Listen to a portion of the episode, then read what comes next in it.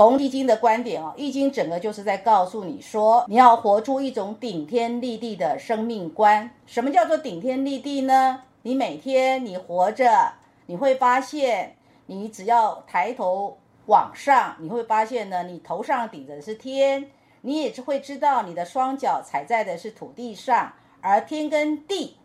是易经浓缩整个易经六十四卦，如果我们把它浓缩来讲的话，事实上就是在讲天地之学，就是人活在天地当中。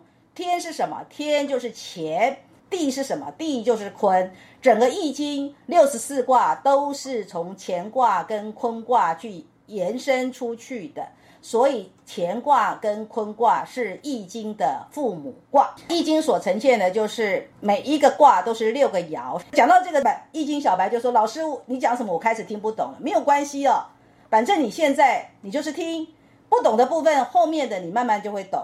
我现在先告诉你们说，六个爻就是有一个标准的方法，就是会发现从由下而上，反正六七八九是一个随机的。如果是六，就是你个就在纸上画一道两条虚线，两条虚线就是阴爻；如果是七，就是画一道实线；如果是八，只要是偶数的，六跟八都是偶数，就是画两个虚线；阳数的七跟九就是画一条实线，实线一条实线就是阳爻，两条虚线就是阴爻，而且这个实线跟虚线呢，就是平行的画。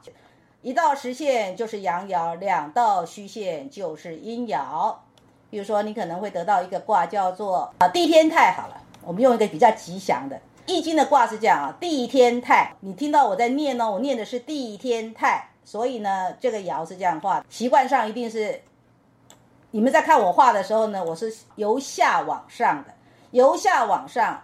当我画三条实线。就是所谓的乾，也就是所谓的天乾卦啊，乾为天，地呢就是坤卦，你就会看到我画的是三个虚线的，那这叫做地。那么我在念这个卦的时候呢，我就是从视觉上啊，你们要知道，在画的时候是由下往上，可是你在念的时候呢是由上而下，所以你念的时候是念地天，然后。为什么是地天泰呢？因为天气跟地气呢互相交流，非常的通泰，所以就给它一个卦名。万事万物是处在一个通泰的状态，这个卦卦名就叫做地天泰。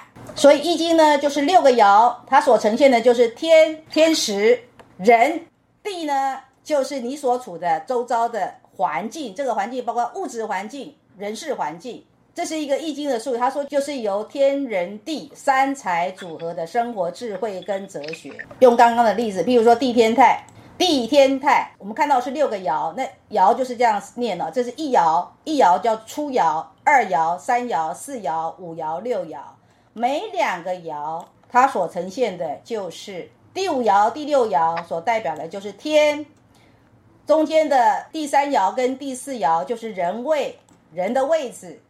位置指的意思就是说什么？就是你现在所处的物质环境、人事环境的那个相对应的状态，那个叫做位置的意思。那这个下面呢叫做地啊，地就是你所处的人事环境跟物质环境。所以《易经》讲的就是天地人三才，你如何在天地人三才当中活出生活的智慧跟哲学？《易经》是怎么来的啊？就是它原始的，就是这个，你知道这个一要。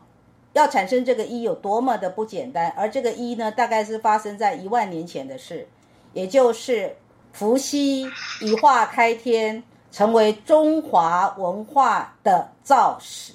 整个春秋战国百家争鸣的，不管是法家也好，墨家也好，儒家、阴阳家、杂家、道家、老庄，各式各样的思维，其实它的源头都在易经，所以。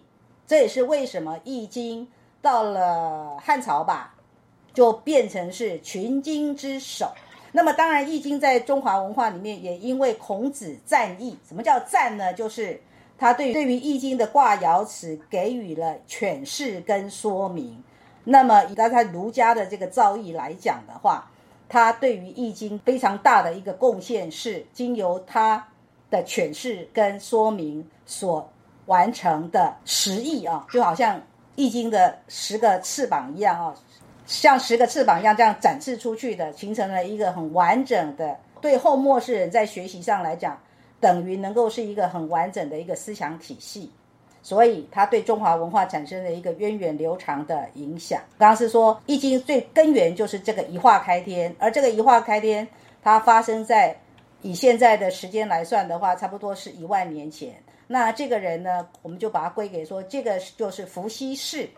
那么，在伏羲氏之前的古文明到底是谁呢？我想大家都知道哈，就是我们有读过历史的话，都知道有一个叫燧人氏。燧人氏的话，不就是？教我们如何使用火吗？燧人氏在伏羲之前，那么伏羲之后是谁呢？就是神农氏。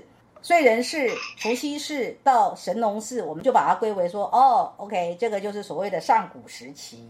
那这个上古时期，人类的社会是一个什么样的现象呢？其其实人类的社会就是所谓的氏族，就是姓氏的氏。人类的社会就是一个氏族的一派。可是这个氏族啊，你们不要把。这个氏族想的，比如说你现在你是姓王，或者是你是姓周，你不要把它想成说是周姓或者是王姓，因为其实，在氏族的那个社会，它其实是一个部落形式。历史学家已经告诉我们，在燧人氏那个时，就是人类基本上基本上就是一群人住在一起，然后就是男女呢就是杂交，然后其实生的小孩呢，因为是杂交，所以就会变成怎样？所谓的杂交就是说没有所谓的婚嫁制度，就会变成是说。妈妈当然肯定这孩子是自己生的，可是呢，这个孩子的父亲到底是谁？不知道啊，这个叫做杂交的状态。